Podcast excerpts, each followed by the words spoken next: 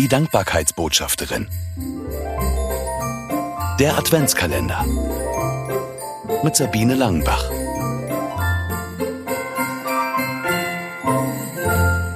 Ursprung. Tack, tack, tack.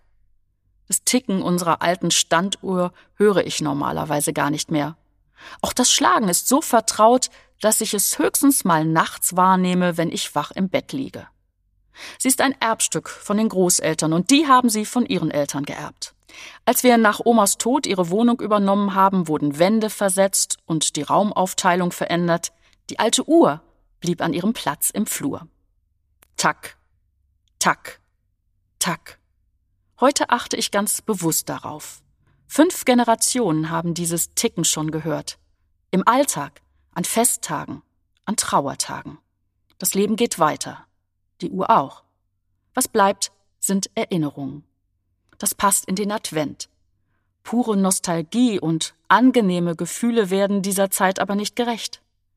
Es geht um nichts weniger als den Beginn der spektakulärsten Rettungsaktion aller Zeiten. Die Geburt von Jesus ist der Auftakt. Karfreitag der Tiefpunkt.